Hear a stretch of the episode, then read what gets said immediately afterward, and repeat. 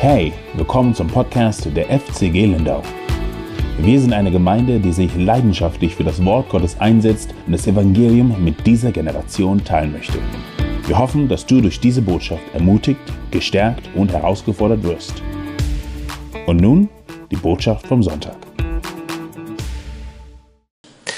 Ja, unser Text heute ist Lukas Kapitel 17. Wir tauchen wieder ein in die Lehre unseres Herrn Jesus Christus äh, in den letzten Monaten seines Lebens, während er sich Richtung Jerusalem nähert, wo er dort sterben und wieder auferstehen wird.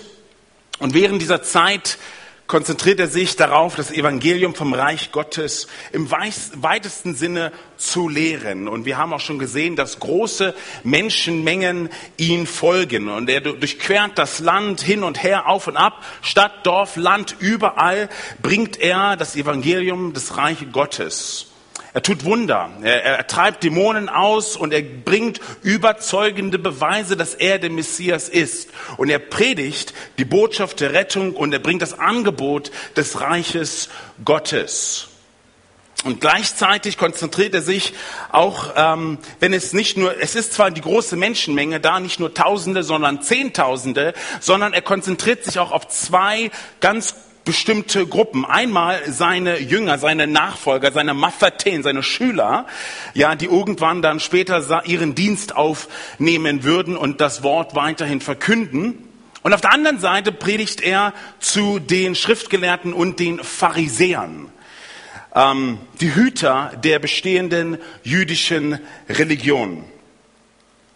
Die Pharisäer waren ja eine sehr ausgeprägte äh, Gruppe. Sie, sie waren Irrlehrer, die die falsche religiösen Ansätze hervorgehoben haben. Sie, ähm, sie waren alles das, was die wahren Jünger Jesu nicht sein sollten. Und alles auf der anderen Seite, was die, die wahren Jünger sein sollten, lehrt Jesus ihnen durch sein Predigten, wie sie dazu kommen. Und immer wieder, auch in unserem Text heute, werden diese zwei Gruppen einander gegenübergestellt. Man könnte sagen, dass die Pharisäer von Stolz geprägt waren. Sie waren sehr stolz auf ihre religiöse Leistung. Sie liebten es, den höchsten Platz in den Synagogen zu, zu haben, die, die, die, an, der Tes, an der Festmahl die, den besten Platz an der Haupttafel dort zu sitzen. Sie liebten es, Namen genannt zu werden, was mit Ehre und mit Würde zu tun hat. Egal was sie taten, ob es beteten oder ob sie fasteten, ob sie spendeten, wie sie sich gekleidet haben, wie sie gelaufen sind, alles war geprägt von diesem Stolz. Und in diesen letzten Monaten unseres, äh, unseres Herrn Jesus gibt es also immer wieder einen ganz klaren Kontrast zwischen diesen beiden Gruppen. Wir müssen auch nur zurückgucken zu Kapitel 16, wo es dann steht, und er lehrte oder er wendete zu sich, zu den Jüngern und er wendete zu den Pharisäern. Und wenn er die Jünger lehrt, dann sind die Pharisäer nie weit weg. Sie haben ein großes Ohr und wollen was hören, womit sie ihn dann anschuldigen können und ihn dann irgendwann hinrichten können. Und wenn man ihr, also das Leben der, der Pharisäer als Ausdruck von Stolz zusammenfassen könnte, Stolz auf ihre geistigen äh, Errungenschaften, Stolz auf ihr Wissen, Stolz auf ihre Führungsposition im Volk, dann ist es das, was Jesus fordert von seinen Jüngern, das Gegenteil, nämlich Demut. Und zu Beginn vom 17. Kapitel ist Demut das eigentliche Thema. Das Wort wird hier nirgendwo auftauchen, aber es ist wirklich das Thema. Denn was Jesus hier zu seinen Jüngern in Vers 1 sagt, definiert das Wesen von Demut. Wir alle wissen, dass Gott in der Schrift oft sagt, dass er Stolz hasst. Er widersteht stolzen Menschen. In Sprüche 3,34 heißt es, den Demütigen gibt Gott Gnade, aber den Stolzen ist Gott feindselig gesinnt. Und diese klare Aussage, diese unmissverständliche Wahrheit wird im Neuen Testament öfters wiederholt. Unter anderem von Jakobus, dem Bruder unseres Herrn, Kapitel 4, Vers 6 und dem Apostel Petrus in 1. Petrus 5, Vers 5, wo Gott sagt, wo, der, wo der Autor schreibt, Gott schenkt den Demütigen Gnade, ist aber den Stolzen feindlich gesinnt. Und auch hier wird die falsche Religion gegenübergestellt von der wahren. Stolz führt immer die Liste der Merkmale, die Gott hasst. Und andererseits ist Demut immer oben auf der Liste an den Merkmalen, die Gott liebt. Und als Jesus begann, das Evangelium zu verkünden und den, den, Eintritt in das Reich Gottes zu predigen, ging es darum, sich zu demütigen, um von seinem hohen, äh, stolzen Sitzplatz herunterzukommen, von seinen Leistungen, seiner Zufriedenheit, von seiner Werksgerechtigkeit und sich zu demütigen. Deshalb beginnt Jesus ja selbst seinen Dienst, als er sagt, tut Buße, denn das Reich der Himmel ist nahe. Und diese, ich glaube vielleicht, dass die wichtigste Sünde, die es zu bereuen gilt, ist die, die Sünde des Stolzes. Jesus selbst sagt, selig sind die Armen im Geist oder die geistlich Armen, die wissen, dass sie geistlich bankrott sind. Selig sind die Sanftmütigen, die wissen, dass sie selbst keine Macht haben, diesen Zustand zu ändern. Selig sind die nach Gerechtigkeit hungern und dürsten weil sie wissen, dass sie es nicht selber verdienen können und jemanden brauchen, der es ihnen schenkt. Der Prophet Micha in Kapitel 6, Vers 8 sagt, und was verlangt der Herr von dir, dass du demütig wandelst vor dem Herrn, dein Gott? Stolz war die Sünde, die Satan aus dem Himmel geworfen hat. Stolz war die Sünde, die Eva und Adam aus dem Garten vertrieben hat. Und Stolz ist immer die dominierende Kraft in der Sünde. Denn jede Sünde, die ich begehe, jede Sünde, die du begehst, ist gegen Gottes Willen, Gottes Gesetz und Gottes Herrlichkeit. Es ist ein Akt der persönlichen Rebellion, ein Akt der persönlichen des Verhaltens gegen Gott. Und somit ist es ein Akt des Stolzes. Und ich glaube, in diesen vier Versen, die wir uns anschauen, Verse 1 bis 4, ist die wichtigste Aussage, sei auf der Hut oder habt Acht auf euch selbst. Das ist eine Warnung. Ich glaube, wenn, wenn du ein Schild siehst, wo steht, nicht auf den Rasen treten, dann, dann weißt du, dass dort keine Gefahr lauert. Wenn aber dort steht, hütet euch, dann weißt du, dass eine ernste Gefahr dort sein kann. Und falsche Lehrer hier in unserem Kontext, falsche Lehrer sind eine Gefahr, weil sie die Menschen in die Irre führen. Und sie haben sie, die Pharisäer, in die Irre geführt, was ihr Verständnis der Schrift angeht. Sie haben sie in Bezug auf ihr Verhalten in die Irre geführt. Sie haben, sie haben ein Beispiel für Heuchelei und verkündeten die falsche Theologie, nämlich Errettung durch Werke und Zeremonien. Und Jesus spricht diese verdorbene Form der Religion an, die sich auf Stolz aufbaut. Sie ist also das Gegenteil, was Jesus von seinen Jüngern und von uns will. Und bis zu Ende von Kapitel 16 spricht Jesus hier zu den Pharisäern. Und jetzt in Vers 17 wendet er sich an seine Jünger. Und er will ihnen sagen, das ist das Verhalten, was ich von euch sehen will. Zurückhaltung, um niemanden zu verletzen. Im Gegensatz zu den Pharisäern. Bereitschaft zu vergeben. Im Gegensatz zu den Pharisäern. Ablehnung von Ehre. Im Gegensatz zu den Pharisäern. Und in diesem Verhalten zeigt sich eine dominierende Demut auch wenn das Wort selbst hier nicht auftaucht. Also Nummer eins. Demütige Menschen halten sich zurück, andere zu verletzen. Er sagte zu seinen Jüngern, es ist unvermeidlich, dass Stolpersteine kommen, aber wer dem, durch den sie kommen? Es wäre besser für ihn, wenn ein Müllstein um seinen Hals gehängt und er ins Meer geworfen würde, als dass er einen von diesen Kleinen einen Anstoß zur Sünde gibt. Wow, das sind mal starke, anschauliche Worte. Aber wen meint er Jesus hier, diesen, diese Kleinen? In Matthäus 18, das ist eine Parallelstelle von uns, ähm, die uns mehr Einzelheiten gibt über das, was er hier sagt. Und dort heißt es, diese Kleinen, die an mich glauben. Also wir reden hier von Gläubigen. Wir reden nicht von Kindern, wir reden nicht von Säuglingen, wir reden hier von Gläubigen. Und sie alle waren geistlich jung. Und Jesus, Gott selbst, ist beschützend gegenüber seinen Kleinen. In Vers 6 in Matthäus 18 steht, wer einen von diesen Kleinen, die an mich glauben, ins Straucheln bringt, für den ist es besser, dass ihm ein schwerer Mühlstein um den Hals gehängt wird und er in der Tiefe des Meeres ertrinkt. Wehe der Welt wegen ihrer Stolpersteine, denn es ist unvermeidlich, dass Stolpersteine kommen. Wer aber den Menschen, durch den der Stolperstein kommt. Und dann sagt Jesus weiter in Vers 10, seht zu, dass ihr nicht einen von diesen Kleinen verachtet. Wie wir andere Gläubige behandeln, ist Gott sehr wichtig. Und ich möchte jetzt kurz noch hinzufügen, dass dies hier die erste, in Matthäus 18, die erste Anweisung ist an die Gemeinde. Die Gemeinde wird zuallererst ja in Matthäus 16 erwähnt und dann in Matthäus 18 gibt es hier die Belehrung.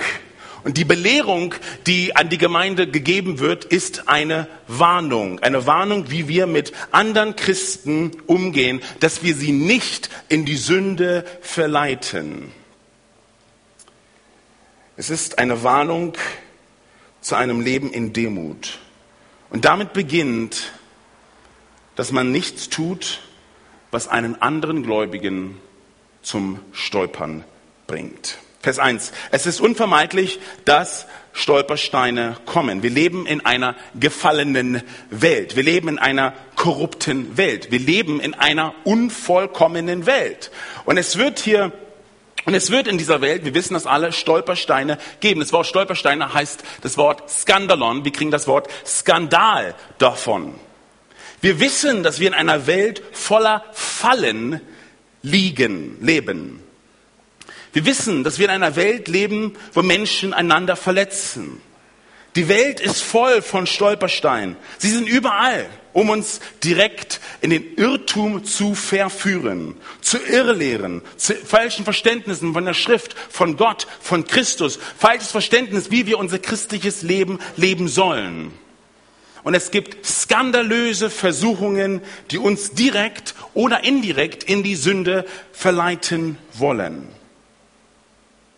Also wovon redet Jesus hier eigentlich? Bitte denken wir daran, dass die Pharisäer mit so einen Ohren da, dabei sind. Er spricht von dem Beispiel der Pharisäer. Sie sind die Haupttäter. Sie brachten durch ihre Religion Sünde der Hölle hervor, die die Menschen dazu brachten, sich von Jesus abzuwenden, über Jesus Christus selbst zu stolpern. Und er sagt hier, es ist besser, tot zu sein, als nur auch nur eine einzige Person in ihrem geistlichen Wandeln zu behindern. Jesus sagt, es wäre besser, du würdest auf der Stelle ertrinken, als so weiterzumachen wie bisher.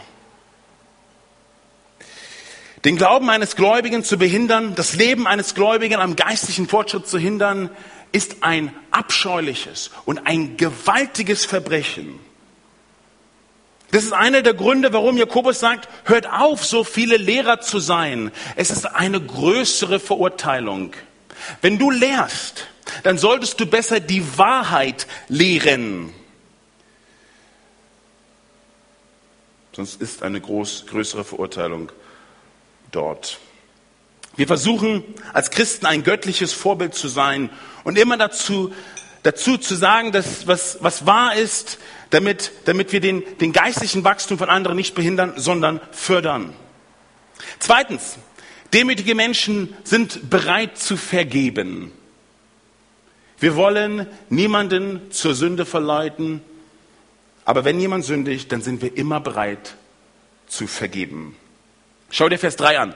Sei auf der Hut. Wenn dein Bruder sündigt, weise ihn zurecht. Wenn er es bereut, vergib ihn.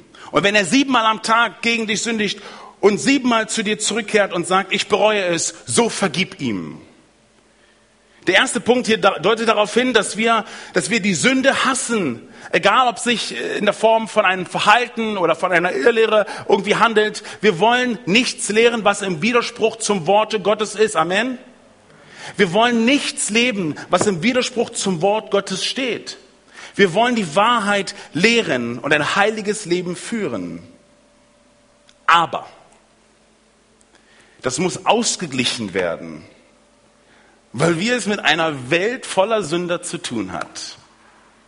Auch wir. Wir sind immer noch gefallene Geschöpfe. Wir, wir sündigen immer noch. Obwohl wir einerseits, auf der, äh, äh, einerseits die Sünde hassen, müssen wir andererseits eine Haltung der Gnade gegenüber den Sündern haben.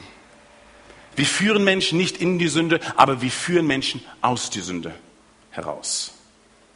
Und als Jesus hier in Lukas 11 uns lehrt, wie man betet, sagt er, vergib uns unsere Schuld, wie auch wir vergeben unseren Schuldigern. Wir sind in gewisser Maße intolerant gegenüber Sünden, aber gleichzeitig sind wir auch von Vergebung geprägt. Dann ist noch was anderes hier in Vers 3. Ich weiß nicht, ob ihr es entdeckt habt. Wenn dein Bruder sündigt, dann weise ihn zurecht.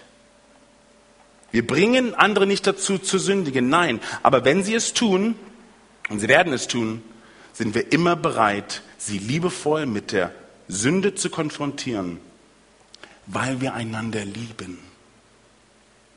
Wir hüten uns also davor, andere zu verletzen und wir hüten uns davor, gegenüber den Sündern anderer gleichgültig zu sein. Und Lukas nennt das Weise ihn zurecht. Und in Matthäus, unsere Parallelstelle, da geht's an die Vorangehensweise. Und die ist folgende. Wenn dein Bruder sündigt, gehst du zu ihm hin. Wenn er Buße tut, dann hast du deinen Bruder gewonnen. Dann ist das Thema erledigt.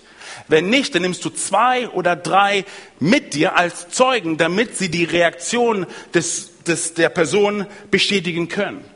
Und wenn er immer noch nicht Buße tut, dann gehst du zur Gemeinde und die Gemeinde ruft ihn zurück. Freunde, das ist die Sorge der Gemeinde. Wir tun das aus Liebe. Wir werden nicht tatenlos zusehen, wie ein Sünder in einen Sündenmuster verfällt, ohne uns darum zu kümmern. Und wenn sie nicht auf die Gemeinde hören, so heißt es, behandle ihn wie einen Ausgestoßenen und einen Zöllner. Behandle ihn wie jemanden, der nicht dazugehört. Verstehen wir, es kommt zu einem Punkt, an dem wir sie hinauswerfen. Denn ein wenig Sauerteig durchsäuert den ganzen Klumpen. Das ist ein Muster für den Umgang mit Sünde. Und das ist in der Schrift immer wieder wiederholt. Wenn jemand Irrlehre tut, so heißt es in Titus 3, weist ihn zurecht. Das ist liebevolle Konfrontation. Nicht jede, bitte, bitte, nicht falsch verstehen, nicht jede Sünde soll konfrontiert werden. Die Liebe, so sagt es in der Schrift, deckt eine Vielzahl von Sünden ab. Wir wollen nicht, dass das Ganze aus dem Ruder läuft. Das heißt nicht, dass jedes Mal, wenn du ein unbeachtetes Wort sagst, oder jedes Mal, wenn du etwas tust, was, du nicht hättest tun sollen, oder wenn du einen Fehler machst hier oder da, ähm, auf einmal die ganze, der ganze Mechanismus von Konfrontation in Gang gesetzt wird. Nein. Aber es gibt einige Sünden, die die Liebe nicht abdecken kann, die die Liebe aufdecken muss. Es gibt einige Sünden, für die Vergebung völlig bedingungslos ist. Du vergibst von Herzen und sprichst es nicht mal an.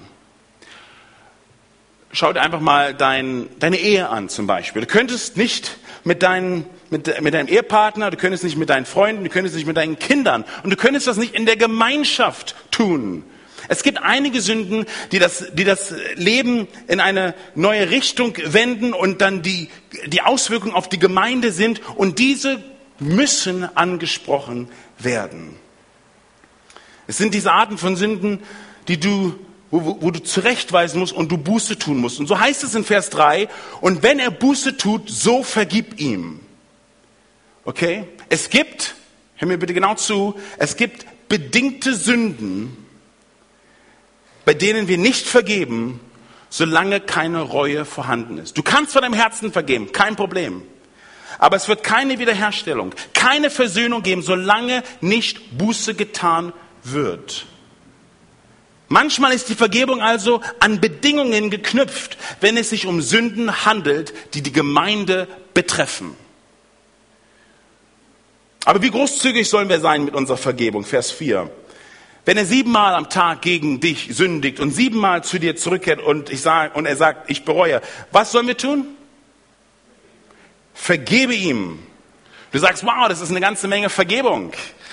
Ja, aber du bekommst auch eine Menge, oder? Ich weiß, an meisten Tagen kann ich wahrscheinlich die siebenmal ganz, ganz schnell erreichen. Aber wir, wir erhalten von unserem Gott eine grenzenlose Vergebung. Es ist schon fast peinlich, mit unseren Sünden zu Gott zu gehen und sagen, Herr, du kennst die Liste, hier sind wir wieder. Aber er vergibt uns. Er ist gnädig mit uns. Und wir hegen keinen Groll. Wir sehen Menschen nicht mit Verachtung an. Wir setzen sie nicht herab. Wir begegnen ihnen aus Liebe. Und wir sind bereit, ihnen zu vergeben. So eifrig wie wir konfrontieren, so eifrig sollen wir auch vergeben.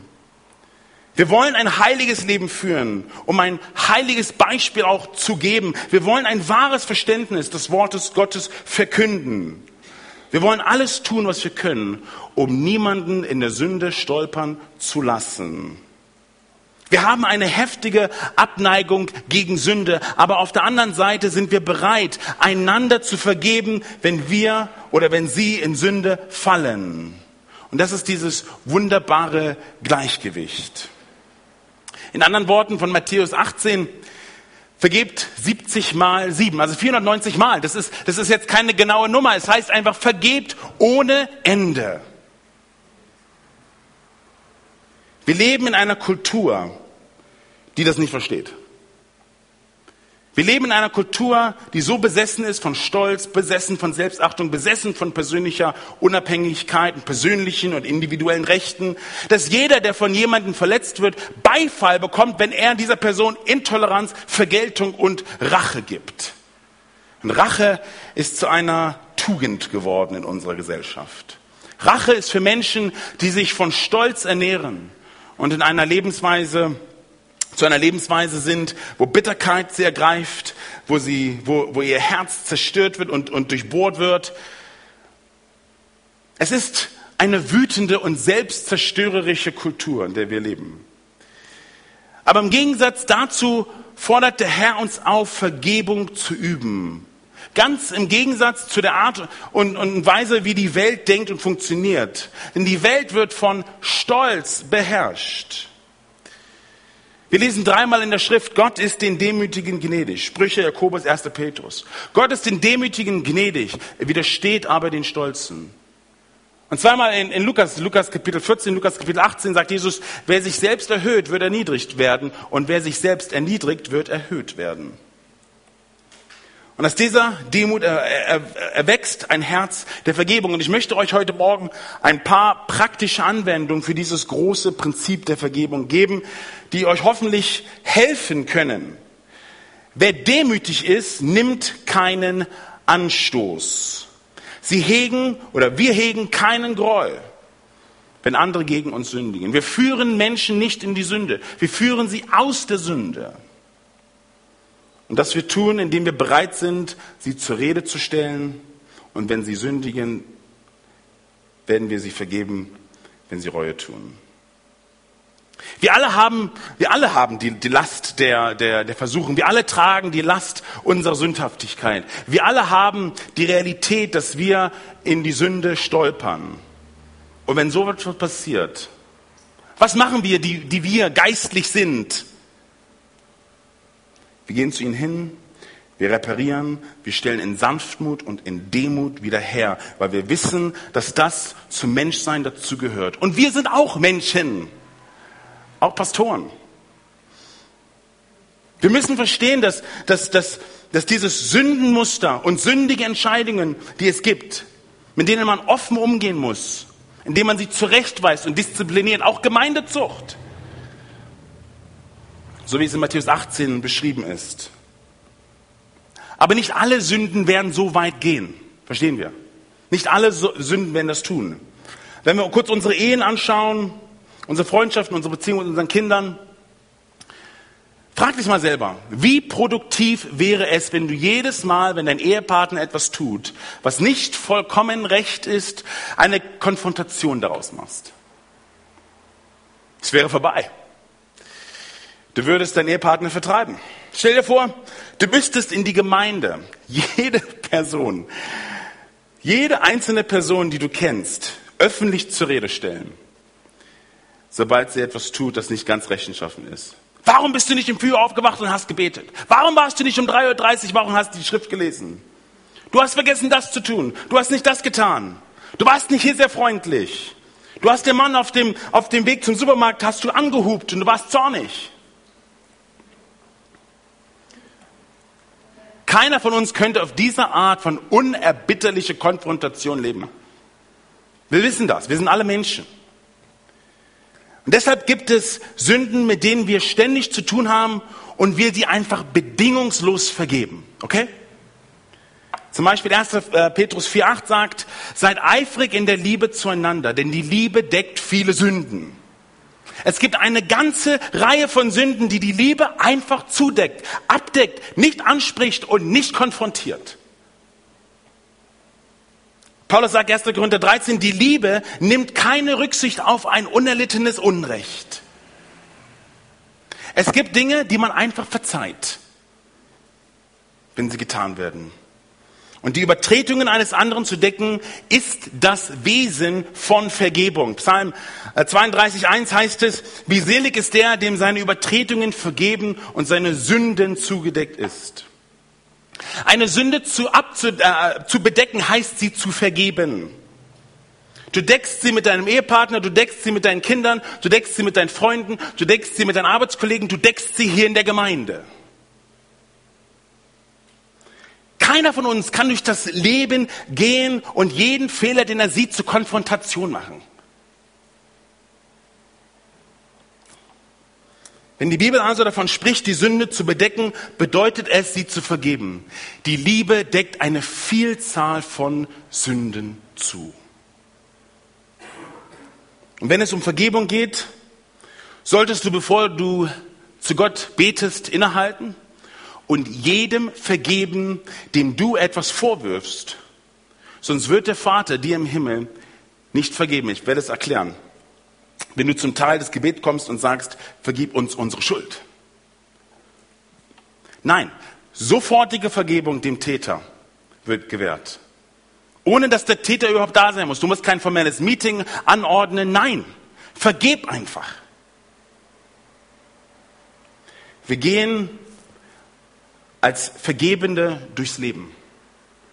Wenn du also betest und, und den Herrn bittest, vergib uns unsere Schuld, dann stellst du besser sicher, dass bevor du dieses Gebet überhaupt anfängst, in deinem eigenen Herzen vergeben hast.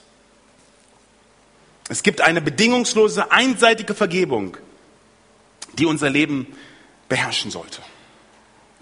Wir leben einfach gnädig, wir leben einfach liebevoll, wir leben einfach demütig. Wer bin ich, dass ich nicht die kleinen Dinge vergebe, die gegen mich getan wurden? Ich möchte mich dafür entscheiden, mein Leben so zu leben, dass ich eine Vielzahl von Sünden abdecken kann. Und Gott ist offensichtlich von Natur aus ein vergebener Gott. Der, der Prophet Micha, den ich vorhin schon zitiert habe, sagt weiter, wer ist ein vergebener Gott als du? Er selbst war so gefangen von den Wunder Gottes Vergebung. Der Psalmist sagt, lobe den Herrn um meine Seele, der dir alle deine Missetaten vergibt. Das ist Gott. Es ist ein vergebener Gott. Es ist Gottes Ruhm zu vergeben und es ist auch unsere. Wenn wir also vergeben, demonstrieren wir die Beziehung, die wir zu Gott haben. Ich möchte euch ein paar Gründe geben. Nummer eins. Vergebung ist die, hör mir zu, Vergebung ist die gottähnlichste Handlung, die ein Mensch tun kann. Du bist nie, bist du Gott ähnlicher, als wenn du vergibst. Matthäus 5,44, der Bergpredigt, sagt Jesus, ich sage euch, liebet eure Feinde. Das impliziert Vergebung. Bittet für die, die euch verfolgen, damit ihr Söhne eures Vaters im Himmel seid. Ihr seid eurem Gott im Himmel gleich, wenn ihr eure Feinde liebt. Also diejenigen, die euch Schaden hinzufügen wollen. Betet für die, die euch verfolgen. Feinde zu lieben und zu vergeben ist Gott ähnlich. Das macht euch zu Söhnen und Töchter eures Vaters, der im Himmel ist.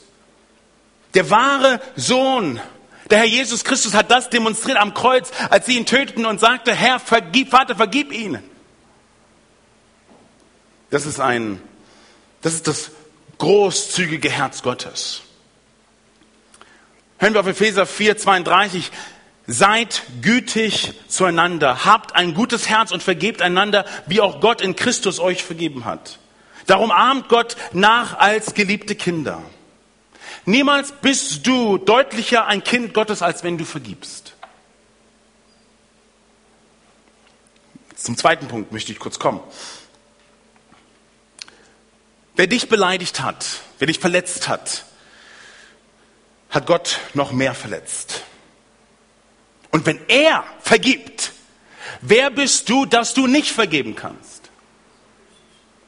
Psalm 51, der Psalm, wir kennen ihn, der aus Davids schrecklicher Sünde mit Bethsaida und Uriah entstand. Es ist ein Zeugnis für dieses Verständnis. David schreibt hier in, in Vers 3, ich kenne meine Übertretung, meine Sünde ist mir immer vor Augen. Er konnte ihr und, der, damit die, mit der verbundenen Schuld nicht entkommen. Er sagt weiter, gegen dich, dich allein habe ich gesündigt. Überlegen wir mal kurz. Was ist mit Uriah? Hast du nicht gegen, gegen ihn gesündigt? Auf einer menschlichen Ebene schon. Äh, was ist mit Bathsheba? Hast du nicht gegen Bathsheba versündigt? Ja. Was ist mit dem Baby? Hast du dich nicht gegen das Baby versündigt?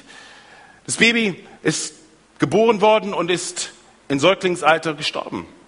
Hast du dich nicht gegen, äh, gegen äh, äh, deine, deine Kinder dich äh, versündigt, indem du einen Ehebruch gelebt hast und einen Mord? Hast du dich nicht gegen deine Nation versündigt? Ja. Und dennoch sagt er, gegen dich, dich allein habe ich gesündigt und getan, was böse ist in deinen Augen.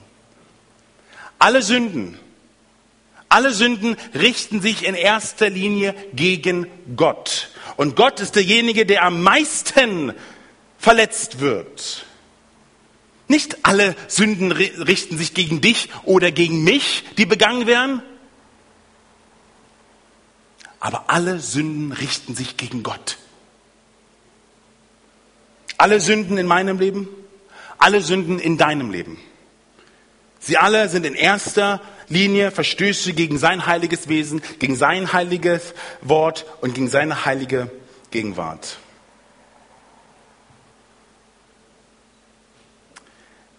Und er ist vollkommen heilig. Jede Sünde ist eine Beleidigung gegen ihn. Und wie sehr du auch jemand beleidigt haben magst, du hast Gott viel mehr beleidigt.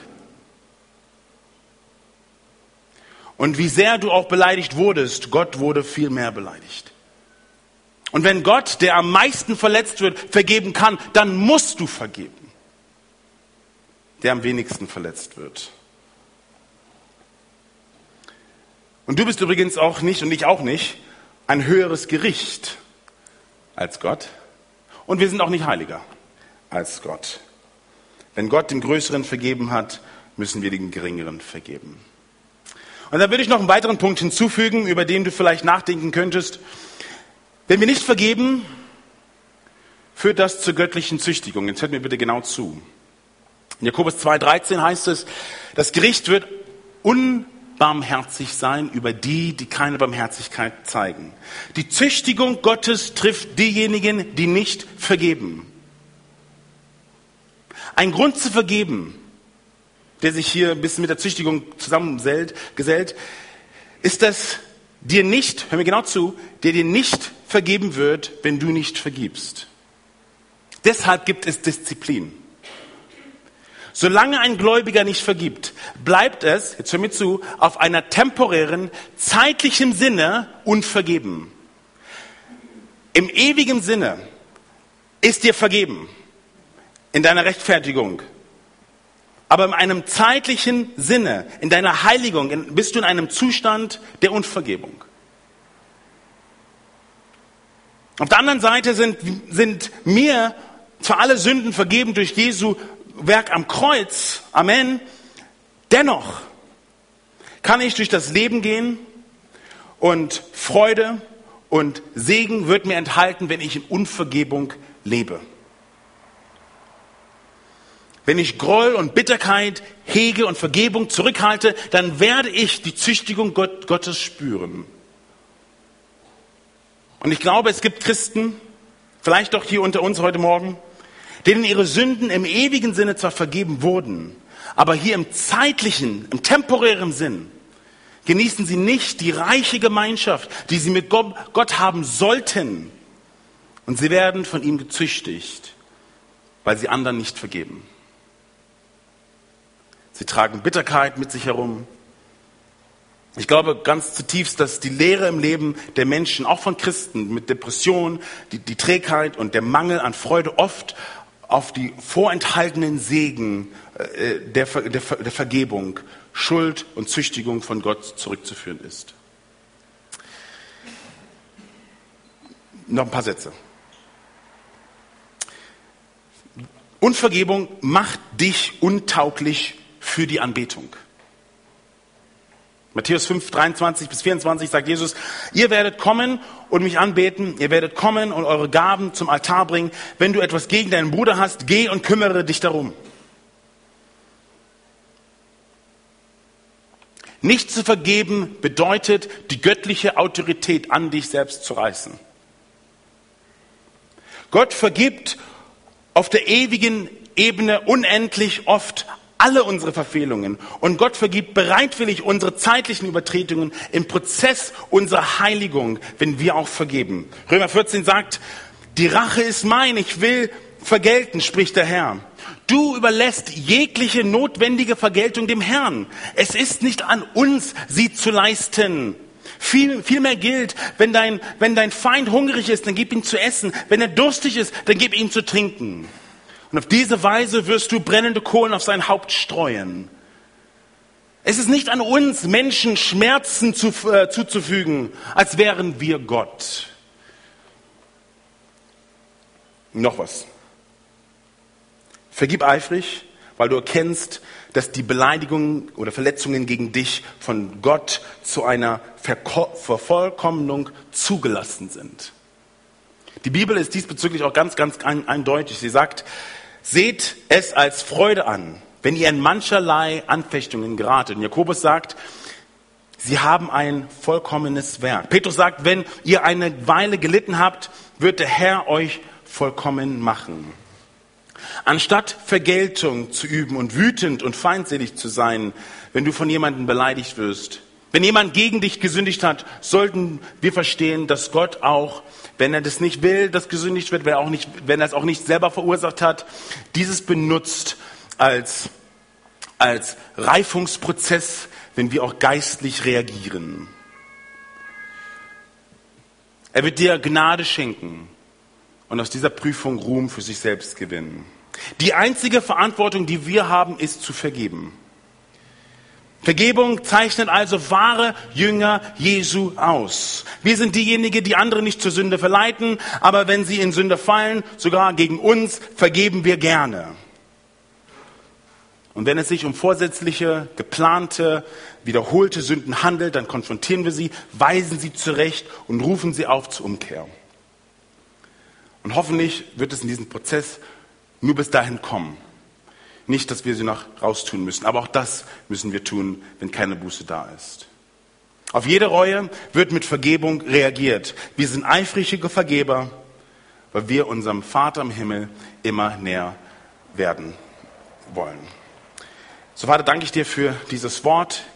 Ich möchte dich bitten, dass du uns von Herzen aus ähm, bewegst, auch da Dinge öffnest, Vater, wo wir vielleicht noch Dinge mit uns tragen dass wir eine Bereitschaft haben zu vergeben, weil du uns so viel vergeben hast. Und ich möchte dich bitten, dass wir von einer demütigen Prägung, von einer demütigen Haltung und von einer Bereitschaft zu vergeben, ja, einfach ähm, markiert sind. Und dafür danke ich dir, Jesus, dass wir in dieser Zeit miteinander leben dürfen, sei es in den Familien oder auch hier als Gemeinde, und dass wir dies immer wieder praktizieren dürfen.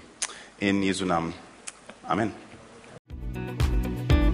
Wir hoffen, dass das Wort Gottes in dein Leben gesprochen hat. Danke fürs Zuhören. Und vergiss nicht, unseren YouTube-Kanal zu besuchen. Du findest uns auch auf Instagram, Facebook und natürlich auf unserer Website www.fcg-lindau.de. Bis nächste Woche, wenn wir wieder in das lebendige Wort Gottes eintauchen. Tschüss.